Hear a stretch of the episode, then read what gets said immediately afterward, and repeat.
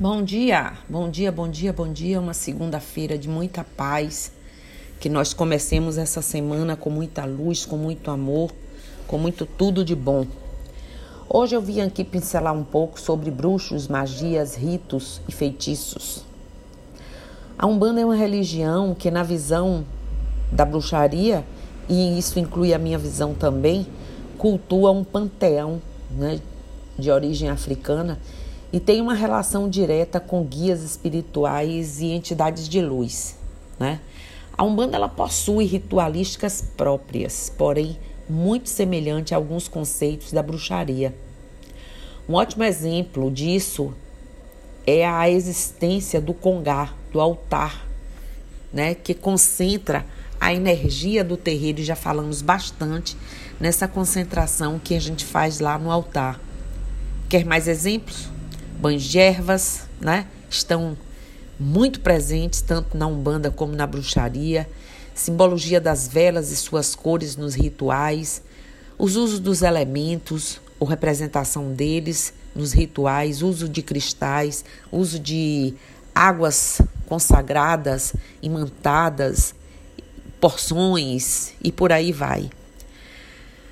A existência de seres encantados, que é um tema tanto estudado na Umbanda quanto na bruxaria, que é um sistema oracular próprio, né? A Umbanda geralmente, em um sistema oracular próprio, a Umbanda geralmente se lim, é, limita a Merindi Longum, que são os búzios, búzios, né? Jogo de búzios. E as sementes de Obi, alguns umbandistas, porém, Fica aí a critério dos sacerdotes, há como nós que usamos todos, assim como também na bruxaria. Entre muitos outros exemplos que eu poderia ficar aqui elencando. Qual a vantagem de estar num terreiro de Umbanda? Eles encontram a principal vantagem, né? É ela ser uma religião. A Umbanda é uma religião. Então eles se sentem confortáveis de estar entre nós conjunto litúrgico enriquecido e o trabalho e exercício da mediunidade, principalmente a mediunidade de incorporação, praticar o acolhimento, a caridade. No terreiro, os médios têm a oportunidade de incorporar seus guias espirituais e aprender os rituais próprios da Umbanda e assimilar as energias curativas e as evolutivas né, das entidades que são os maiores mestres, aí também já falamos que um médium possa ter.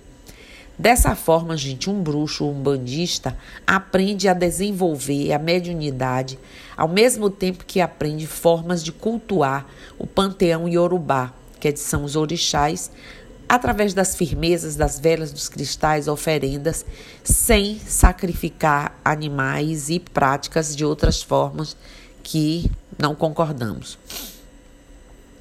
O bruxo umbandista seria um médium integrado no terreiro que incorpora e conhece suas entidades através do direcionamento de um sacerdote presente no terreiro.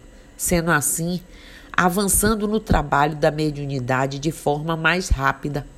O terreiro possibilita ao bruxo conhecer sua mediunidade, suas, seus guias espirituais, ajudar outras pessoas e trabalhar a caridade. Os guias, eles nos ajudam nos nossos ritos e, nos, é, e não discriminam crenças. Existem diversas vertentes na Umbanda, isso também já falamos muito, não é? com diversas simbologias e rituais diferenciados. A Umbanda é resiliente e permite que seja acrescentado crenças, no final das contas, o mais importante mesmo é o exercício da caridade e a preservação aí desse conjunto litúrgico maravilhoso. Então, vamos unir, bruxas umbandistas, vamos nos unir, né? A unidade, é, é, a Umbanda não pratica sacrifícios, é, a Umbanda aceita a diversidade sexual e de gênero e se em algum terreiro isso não acontece, tá difícil. É preciso rever aí, né? Mago e bruxos, ciências ocultas, ocultismo é o conhecimento teórico das leis ocultas do universo, Já a magia. Então vamos lá. Mago versus bruxo. Ciências ocultas, que é o ocultismo, que é o conhecimento teórico das leis ocultas do universo. Já a magia se difere do ocultismo por ser prática, mas só prática pratica a magia quem conhece as ciências ocultas, e quem tem esse conhecimento só pode ser um mago. O mago usa e domina as forças da natureza. Mago ou magia, plural né, da palavra persa antiga, magos, que significa tanto imagem quanto homem sábio, que vem do verbo cuja raiz é me, significado grande, e em sânscrito, ma, mago, usualmente é, denota aquele que pratica a magia ou ocultismo. Bruxa é um termo português quase equivalente à feiticeira. Uma bruxa é uma pessoa que manipula determinadas energias e tem conhecimento sobre determinadas forças da natureza. Um bruxo usa as forças, mas não as domina.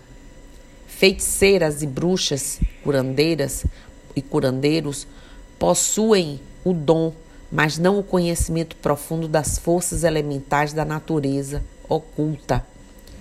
Um bruxo, um feiticeiro, tem grandes conhecimentos práticos de encantamentos, simpatias, fórmulas, plantas curativas, feitiços, mas não tem o controle total sobre essas forças. Usam elas, mas não as controlam. Os pajés e xamãs, chamados de feiticeiros, são conhecedores de ritos primitivos, lidam diretamente com os elementos da natureza e seus elementais. Um xamã é um sacerdote, um conhecedor de técnicas. Né? A função mais importante de um pajé e um xamã é curar, defendem a tribo contra as forças do mal. Indicam os, os melhores lugares para caça, para pesca, ou seja, eles fazem todo o aconselhamento né, que é necessário. Os feitiços estariam relacionados a encantos e seduções. Pajés e xamãs, por praticarem feitiços, são também chamados de bruxos. Feitiço seria transmutação de algo, uma mudança do natural através de palavras e gestos. Mas bruxas, por praticarem magia branca, preferem ser chamadas de feiticeiras, né? No entanto, feiticeiro pode ser usado tanto para praticantes da magia branca ajudar o próximo, como para praticantes de magias ocultas ruins que prejudicam pessoas. Então, essa pinceladinha aqui hoje é para vocês aí adentrarem no assunto, chamar atenção, despertar para esse assunto, porque é, há, há uma confusão muito grande na cabeça das pessoas sobre isso e é preciso que a gente traga sempre aqui uma pincelada para deixar além do registro a intenção de que vocês adentrem aí nas suas pesquisas. Então era isso que hoje vim pincelar rapidamente. Hoje é segunda, um dia cheio de muito trabalho, início de uma semana de, de muita coisa. Então, axé, motumbá, mu, mucuyu no zambi. Um bom dia para vocês e eu estou aqui.